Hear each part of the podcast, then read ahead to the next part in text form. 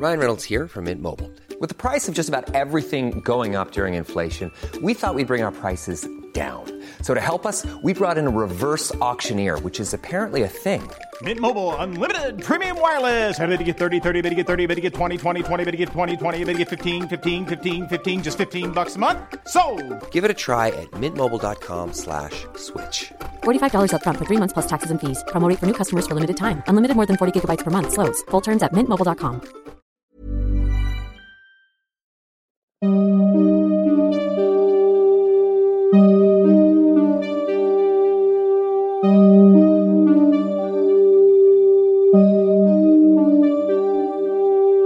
los siguientes minutos escucharás historias que podrían quitarte el sueño.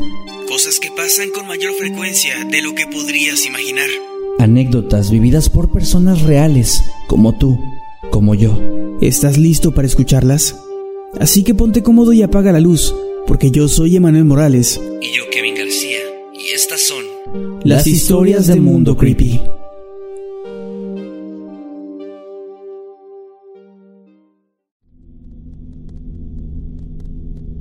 Cuando mi hermano y yo éramos niños, 6 y 8 años respectivamente, teníamos la costumbre de jugar con nuestros amigos del vecindario mientras esperábamos a que mi mamá saliera de su trabajo como mesera. Un día, cansados de esperarla, decidimos ir a su trabajo para pedirle dinero e ir a la tienda a comprar algo. Ella salió y nos dio dinero, pero al regresar de la tienda y hablarle nuevamente, su jefa nos dijo que ella acababa de salir, por lo que nos sentamos a esperarla afuera. Entonces mi hermano dijo, Mira, allá va. Era inconfundible, siempre llevaba sus vestidos de flores y su cabello recogido, así que decidimos seguirla. Corrimos detrás de ella, pero no podíamos alcanzarla, por lo que optamos por gritar. En ese momento, ella se detuvo y giró. Nos quedamos aterrados. En ese momento, se volvió una persona completamente diferente. Su ropa era negra, su cabello largo y suelto, y su rostro pálido nos hizo detenernos, y cuando pudimos reaccionar, regresamos corriendo a su trabajo. Cuando estuvimos seguros, volvimos a voltear y ya no había nadie. Le preguntamos a mamá si ella había salido y nos dijo que no, que siempre estuvo ahí.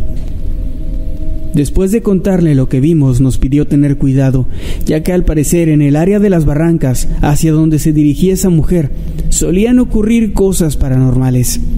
Hasta el día de hoy nos preguntamos qué habría ocurrido si hubiéramos seguido a esa persona hacia donde nos llevaba.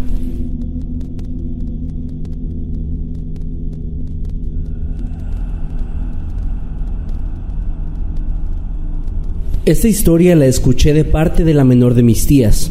Ella asistía a una escuela que estaba algo alejada de la casa de mi abuela, por lo que caminaba una distancia bastante considerable todas las tardes. Un día, en esas caminatas se topó con un joven. Al parecer, al muchacho le había gustado mi tía, por lo que todos los días comenzó a esperarla en esa misma parte del camino. Algunas personas del lugar notaron la presencia de este muchacho, así que mi tía optó por decirle que ya no la esperara, pues además de que a ella no le interesaba a él, también quería evitar tener problemas con mis abuelos. Esa misma noche, mientras dormía, mi tía dice haber escuchado algo dando vueltas alrededor de la casa. No le prestó mucha atención, ya que asumió que eran los cerdos que solían rascarse en las paredes.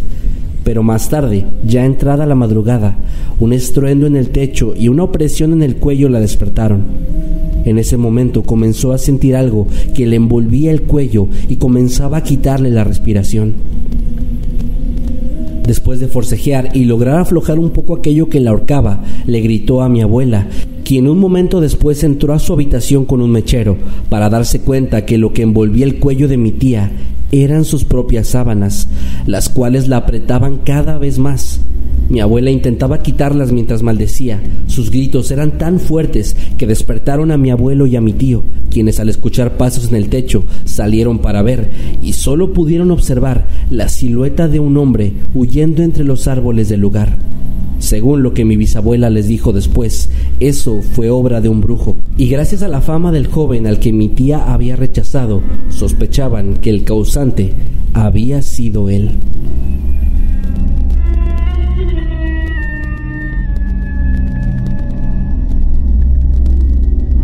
Antes de que naciera mi primer hijo, mi esposa y yo comenzamos a rentar una casa, en la cual desde el principio escuchábamos ruidos extraños que atribuíamos a las condiciones del lugar.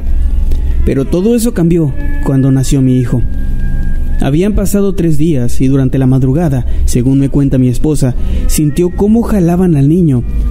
En su desesperación volteó y observó frente a ella cinco criaturas horribles, todas con forma de pájaro, pero rostro de humano, de anciano y con escaso cabello. Mientras el niño era arrastrado hacia abajo, ella intentaba despertarme, pero no lograba nada.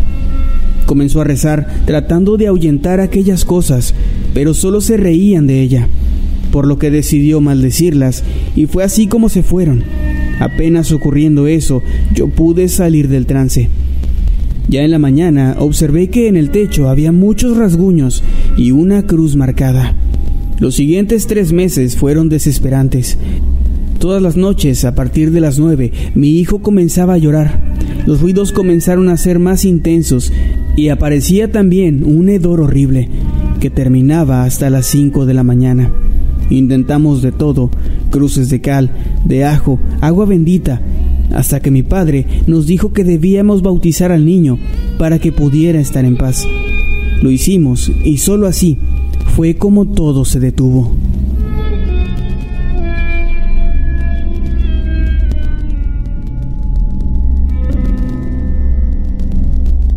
Cuando yo tenía dos años, según cuenta mi mamá, fuimos a visitar a una de sus tías. Ya en su casa, mientras yo jugaba junto a la chimenea, ella se fue a la cocina, pero un momento después comenzó a escuchar mi llanto. Corrió hacia donde me había dejado y me encontró en brazos de su tía, quien la observaba con una mirada amenazante. Cuando le pidió que me bajara, ella le contestó con una voz diferente y en un tono burlón. Te dije que me llevaría lo que más amas y con ella lo vas a pagar. Mi abuela comenzó a rezar, pero aquella mujer solo se reía de ellas, así que comenzaron a maldecirla. Justo después de eso, la tía cambió de semblante y me dejó caer al suelo. Aún no logramos entender qué pasó ese día. Hay quienes dicen que una bruja había poseído el cuerpo de mi tía y otros opinan que era mi bisabuela fallecida, que quería llevarme con ella.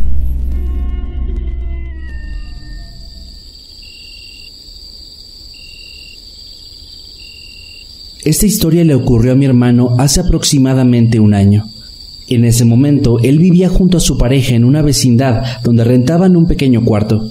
Una ocasión, más o menos a eso de las dos de la madrugada, el calor era bastante insoportable y como el lugar no tenía ventanas ni algún sistema de aire acondicionado, mi hermano decidió salir un momento para refrescarse con el aire de afuera. Una vez ahí, se dirigió a las bancas del patio y se sentó durante un rato mientras observaba todo alrededor, hasta que unos ruidos en el área de los tinacos llamaron su atención. Cuando volteó a ver hacia ese lugar, notó la figura de alguien que portaba una capucha negra y pensando que se trataba de algún ladrón, apuntó la luz de una linterna que llevaba en esa dirección. Sin embargo, en el momento en que la lámpara iluminó al intruso, éste volteó a verlo, mostrando una cara sumamente arrugada, como si se tratara de alguien en edad avanzada, pero en extremo. Mi hermano no tuvo tiempo de reaccionar o hacer algo más, pues al instante aquel ser comenzó a saltar entre los techos a gran velocidad, desapareciendo entre la oscuridad de la madrugada. A los pocos días de dicho encuentro, mi hermano cayó enfermo en cama. Afortunadamente logró librarse de la enfermedad. Sin embargo, todos creemos que la responsabilidad de dicho problema fue aquello que vio, pues estamos seguros de que se trató de una bruja.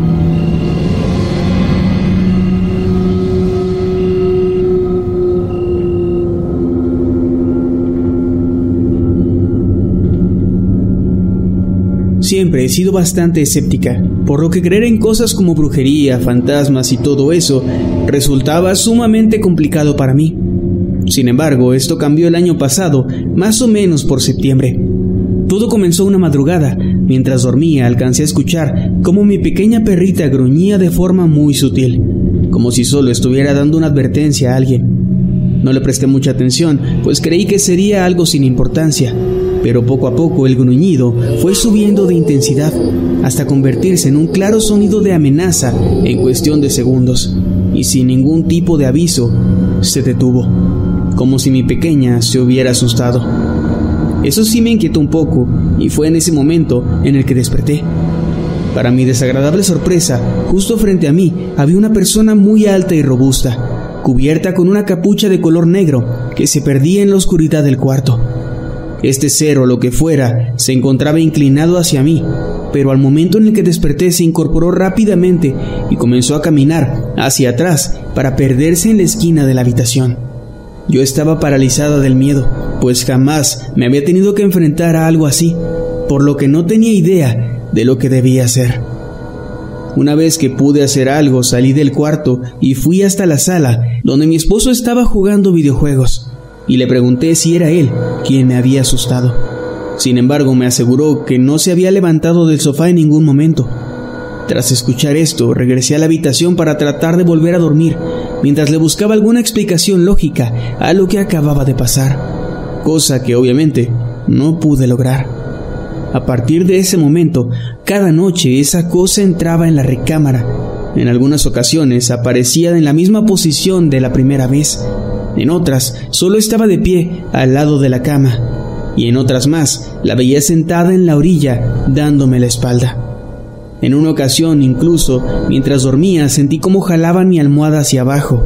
En ese momento desperté y alcancé a ver cómo dos manos se retiraban rápidamente de mí, mientras mi perrita estaba pegada a la cabecera, llorando sumamente asustada, como si evitara tocar o ser tocada por alguien. Volteé hacia el otro lado y ahí estaba, esa cosa de pie, inclinada hacia mí, sonriendo de una forma bastante perturbadora, hasta que volvió a desaparecer en la oscuridad. Al día siguiente, mientras me peinaba, noté que me faltaba un mechón de cabello y rápidamente recordé lo que había sucedido la noche anterior. Se lo conté a mi marido y él se vio bastante preocupado, pues me aseguró que eso no pintaba de ser un fantasma como habíamos creído en un momento, sino una bruja. La situación fue empeorando cada vez más, pues ya no eran solamente apariciones o mechones cortados. También despertaba con enormes moretones y arañazos por todo el cuerpo.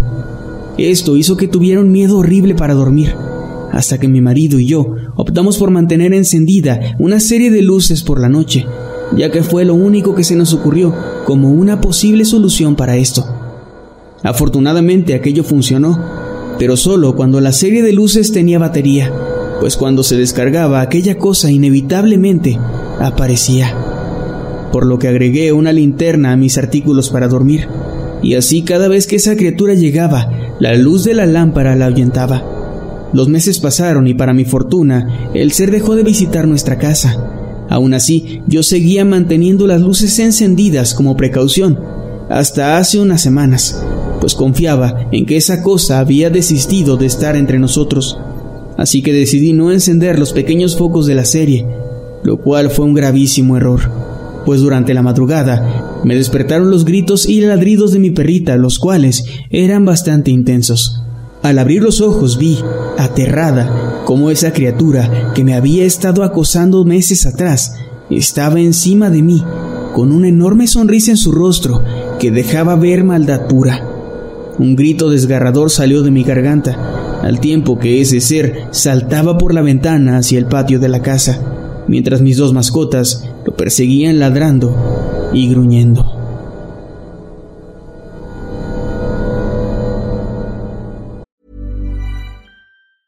Spring is my favorite time to start a new workout routine. With the weather warming up, it feels easier to get into the rhythm of things. Whether you have 20 minutes or an hour for a Pilates class or outdoor guided walk, Peloton has everything you need to help you get going. Get a head start on summer with Peloton at onepeloton.com.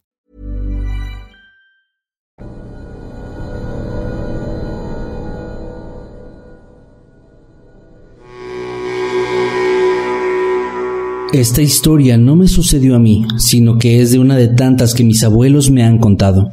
Ellos vivían por allá del 78 en una comunidad rural donde el robo de ganado era algo sumamente común, pues en esa zona era lo más preciado que alguien podía tener.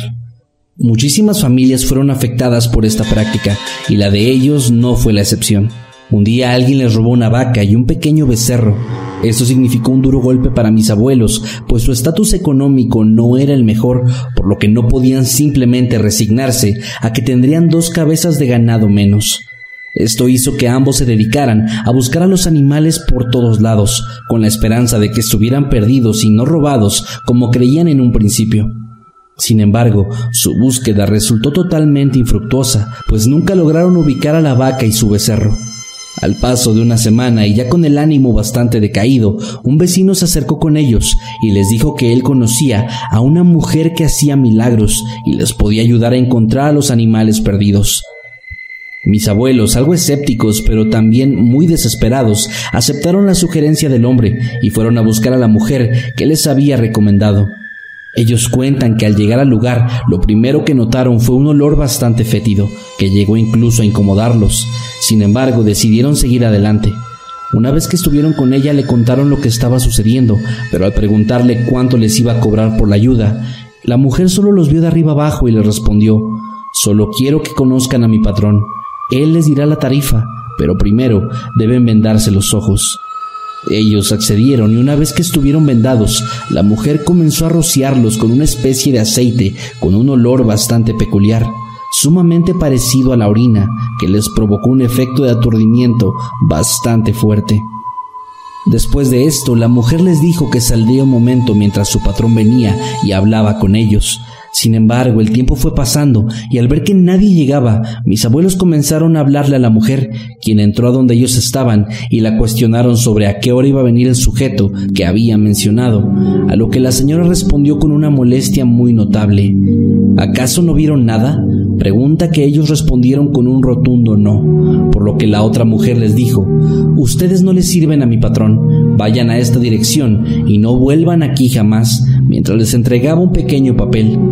Mis abuelos no entendían absolutamente nada de lo que estaba ocurriendo, pero aún así fueron al lugar señalado en el papel, y efectivamente ahí estaban sus animales. Los años pasaron y mis abuelos se acercaron a una iglesia, de la cual se hicieron miembros, para posteriormente entender que lo que había pasado en esa ocasión fue una especie de ritual de brujería y que no habían podido ver nada porque de cierta manera estaban escogidos ya por Dios.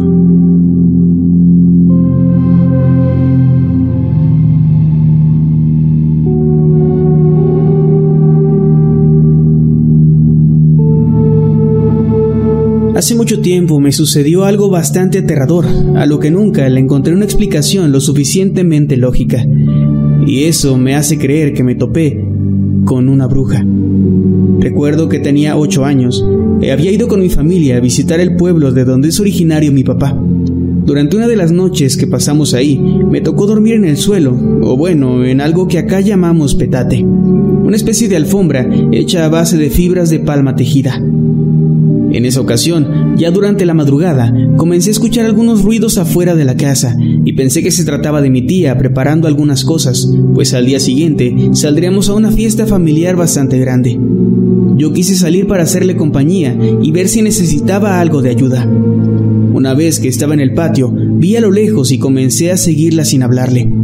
Pero me pareció sumamente raro que se estaba dirigiendo hacia un árbol enorme, el cual se encontraba en un terreno cercano. Aún así seguí detrás de ella hasta que llegó a una zona donde la luz de la luna iluminó su rostro. Y entonces me di cuenta de que quien había estado siguiendo no era mi tía, sino a otra mujer cuya cara estaba excesivamente arrugada. En ese momento, el miedo me invadió y me escondí detrás de unos barriles de agua para ver qué sucedía después.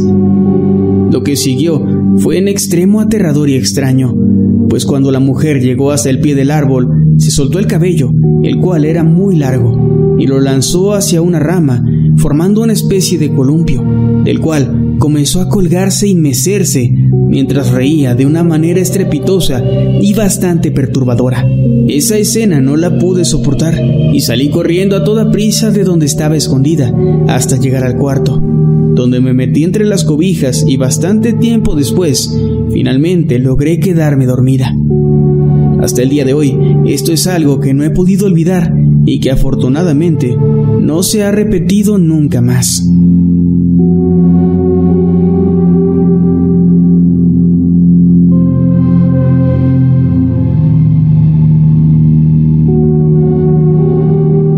Es algo que no he podido sacar de mi cabeza desde el día en que ocurrió, y es que todas y cada una de las cosas que vi en esa ocasión resultaron terriblemente perturbadoras. Todo pasó hace ya algún tiempo, cuando mi hermana recién había dado a luz a mi pequeña sobrina. Recuerdo que ellas dos, mi madre y el resto de mi familia, estábamos todos juntos en su habitación, platicando y viendo a la bebé, hasta que mi madre se asomó por la ventana que daba al patio de atrás e hizo una expresión que nos dejó ver cierto asombro mezclado con terror. Le preguntamos qué había pasado y ella se acercó en silencio hacia nosotros para decirnos, con una voz muy baja, que en el patio había una criatura bastante extraña. Parecía un perro, pero con ciertos rasgos humanoides y carente por completo de pelo.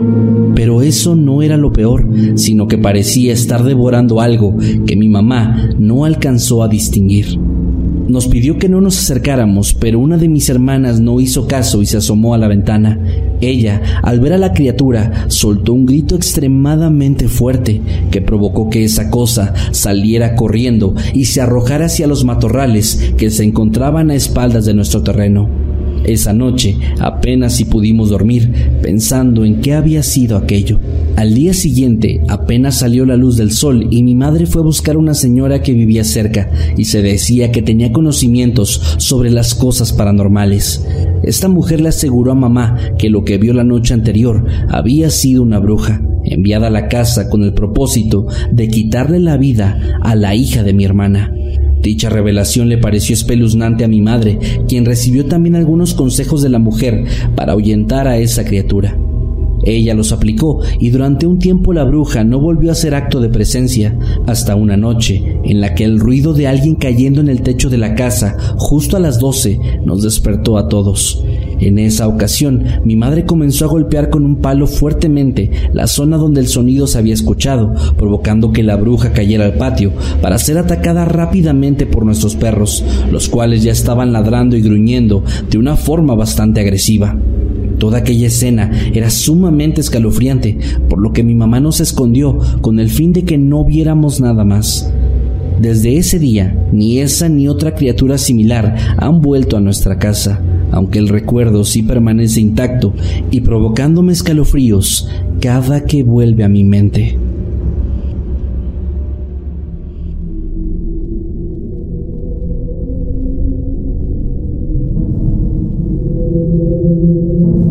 Historia en mi familia que se ha contado por mucho tiempo, la cual le sucedió a la mamá de mi abuela.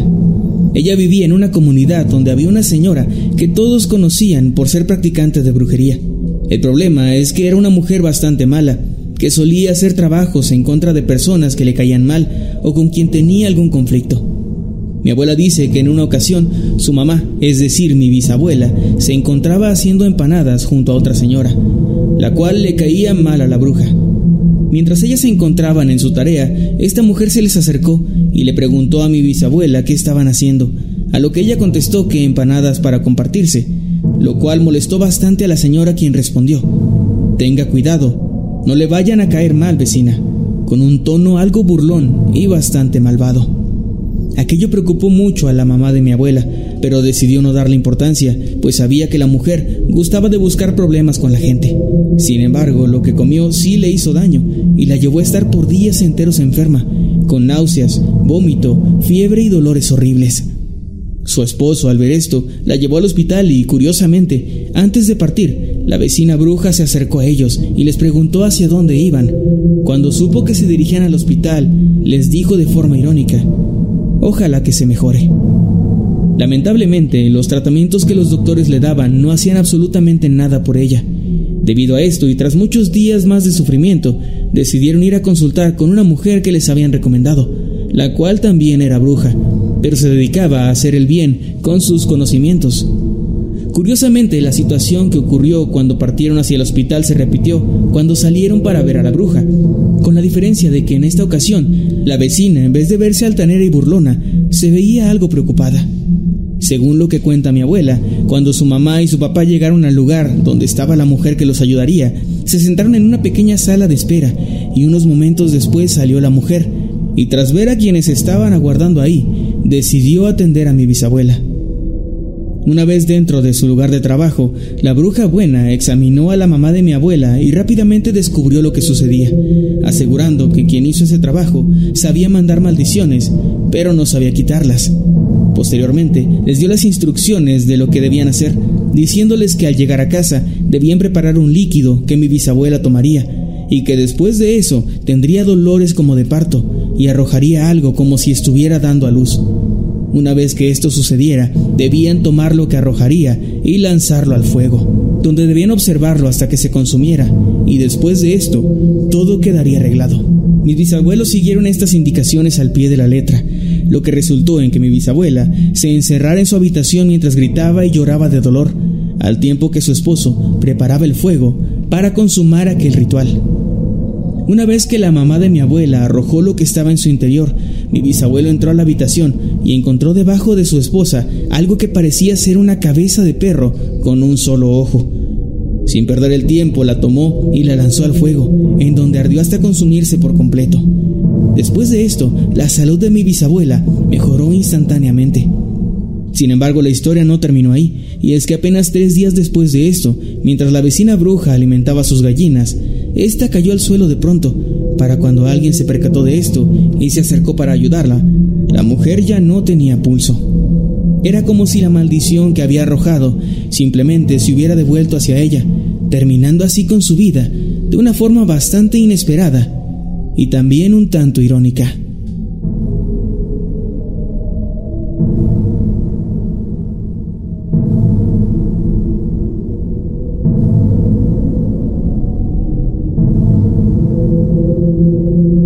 Esta historia me la contó mi abuela, pero le sucedió a una de sus hermanas, es decir, a mi tía abuela.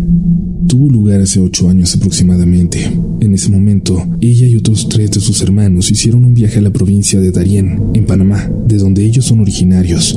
Esto con la idea de visitar a sus familiares que aún quedaban ahí y pasear un poco por su tierra natal. Una vez estando en dicho lugar, tomaron uno de sus días para recorrer uno de los mercados. Mientras iban viendo todos y cada uno de los puestos, se toparon con uno que llamó mucho su atención. Era una mesa larga, llena de muñequitos que parecían hechos a mano, pero con una apariencia bastante extraña, rayando en lo aterrador. Detrás de la mesa había una mujer sentada en una silla, la cual llevaba la cabeza cubierta por una capucha negra que no dejaba ver más que sus ojos. Cuando una de mis tías se acercó a ver los muñecos, la mujer se levantó rápidamente y se aproximó demasiado a ella, preguntándole si quería conocer su futuro. Su actitud le resultó muy incómoda a mi tía, por lo que solo se retiró sin decirle nada, ignorándola por completo. Metros más adelante volteó hacia ese lugar y se dio cuenta que la mujer y su puesto ya no estaban, cosa que la dejó bastante aliviada, pues esta le había provocado mucho miedo. Los días pasaron y cuando tenían que regresar, se les hizo algo tarde, por lo que la noche los tomó a mitad de su camino en carretera. A pesar de la densa oscuridad que había, todo iba marchando bien hasta que, en cierto punto, vieron a la distancia a una figura algo extraña. Al acercarse más se dieron cuenta que se trataba de una mujer sumamente delgada, muy alta y completamente vestida de blanco, con el cabello largo y cuyo rostro no se veía. Tío que iba conduciendo hizo sonar el claxon para que se moviera, pero la mujer hizo caso omiso. Sin embargo, cuando pasaron a su lado, la mujer tocó una de las esquinas del coche y provocó que éste se descontrolara, derrapando y girando en varias ocasiones. El miedo que mis tíos y tías sintieron fue demasiado, y este incrementó bastante cuando voltearon hacia atrás, cuando descubrieron que la mujer ya no estaba, que simplemente se había sumado.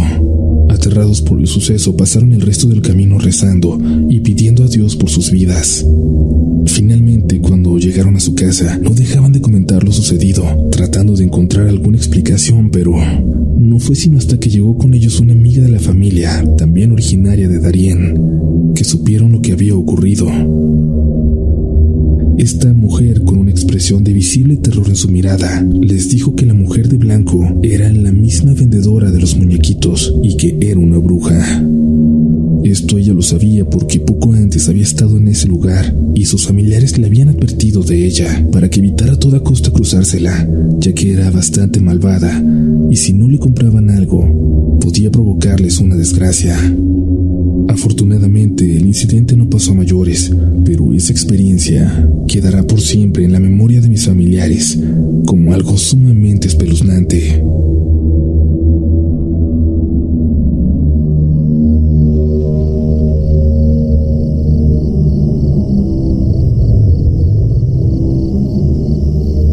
Papá le sucedió en cierta ocasión algo que a todos nos resulta bastante extraño y también aterrador. Él tiene un amigo que es dueño de un rancho en una zona ambiental de Monterrey, en Nuevo León, México, conocida como la Huasteca. Este hombre en cierta ocasión le prestó la propiedad a mi padre y a otros de sus amigos para que hicieran una pequeña fiesta ahí. Todo iba transcurriendo sumamente bien hasta que la noche cayó y el lugar quedó sumido en una oscuridad bastante tenebrosa. Y es que, en cierto punto de esta parte del día, uno de los amigos de mi padre, el cual no tomaba alcohol y se encontraba perfectamente sobrio, dijo que ya tenía un buen rato sintiendo que alguien estaba observándolos desde el monte. Curiosamente, apenas dijo esto, y el viento frío que soplaba se detuvo, al igual que el sonido de los grillos, y acto seguido, una enorme ave blanca de ojos rojos salió volando de entre los matorrales, sacudiendo sus alas y graznando de forma bastante violenta, como si estuviera amenazando al grupo de hombres. El terror reinó en ellos durante el resto de la noche, impidiéndoles dormir. Apenas vieron al dueño del rancho, no dudaron en contarle lo ocurrido, cosa que él respondió con una anécdota todavía más perturbadora, pues según él, en cierta ocasión, mientras caminaba en la noche por una vereda entre el monte, vio cómo de la nada una señora de edad avanzada salió, la cual iba acompañada de un hombre bastante delgado y pálido, al grado de parecer un cadáver andante. Lo extraño de esto fue que cuando ellos pasaron a su lado, él volteó a verlos y ya no estaban. Esta historia, junto con lo que vivieron mi papá y sus amigos, terminó por confirmarles algo que ya sospechaban y que parecía explicar lo ocurrido. Al parecer, en algún punto de esta zona habitaba una bruja, o quizás varias de ellas.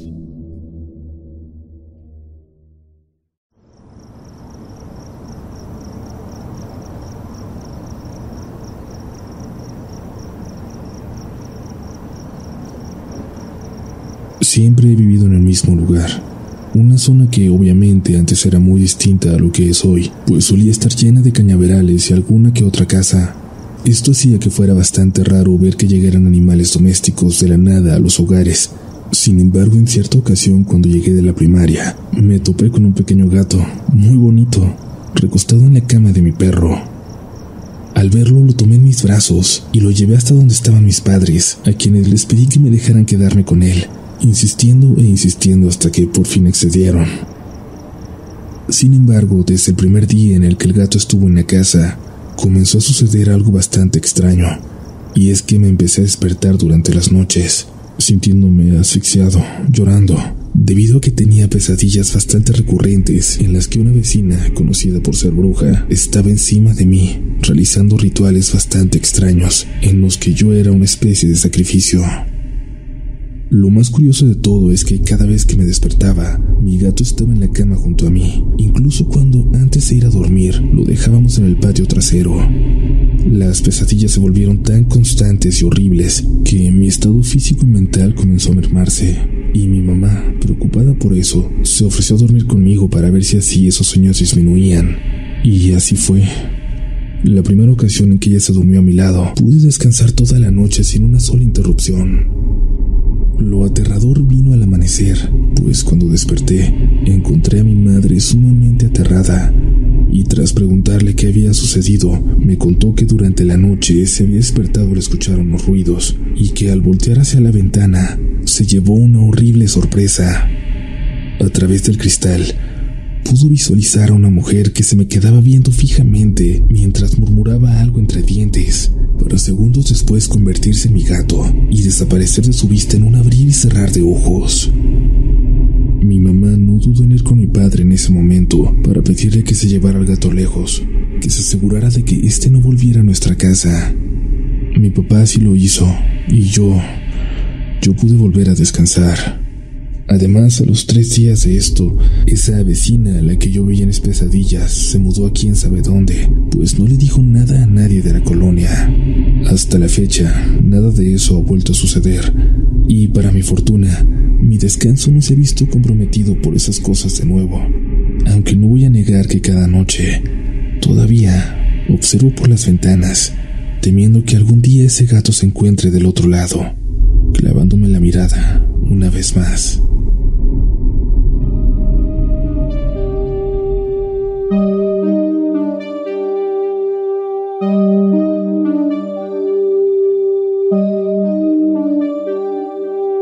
Hemos llegado al final de este episodio. Esperamos que haya sido de tu agrado. Recuerda que puedes escucharnos cada lunes y que puedes seguirnos a través de todas nuestras redes sociales como arroba emanuel-night y arroba Kevin Masketman. Buenas noches y dulces sueños.